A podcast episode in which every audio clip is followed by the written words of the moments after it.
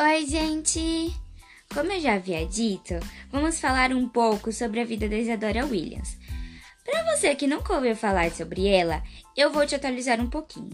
Ela foi um grande marco na história da, da patinação artística no gelo do Brasil, pois foi ela quem levou o Brasil para os Jogos Olímpicos de Inverno em 2014 e também a primeira a levá-lo à final dos Jogos de Pyeongchang em 2018. Bom, mas agora vamos voltar lá do início, mas especificamente em 8 de fevereiro de 1996, em Marietta Georgia, Estados Unidos, que foi onde Isadora Mary Williams nasceu.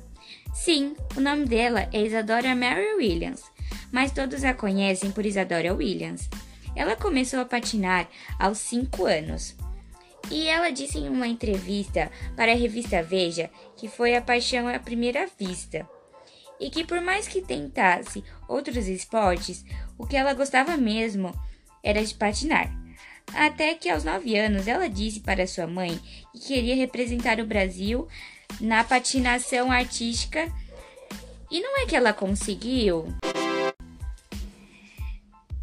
A determinada garotinha de 9 anos falou que queria ser a primeira patinadora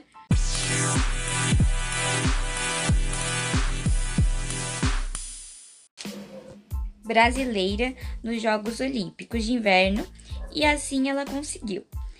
Em 2010, Isadora começou a treinar com um técnico russo e eles descobriram que o Brasil tinha como tinha uma confederação, a CB, CBDG. Em 2011, ela ela enviou um vídeo e na mesma semana foi convidada para representar o Brasil internacionalmente. E a partir daí, sua carreira só decolou. Então, gente, esse foi um pouquinho da história da Isadora Williams e espero que vocês tenham gostado. E é isso, até a próxima. Tchau!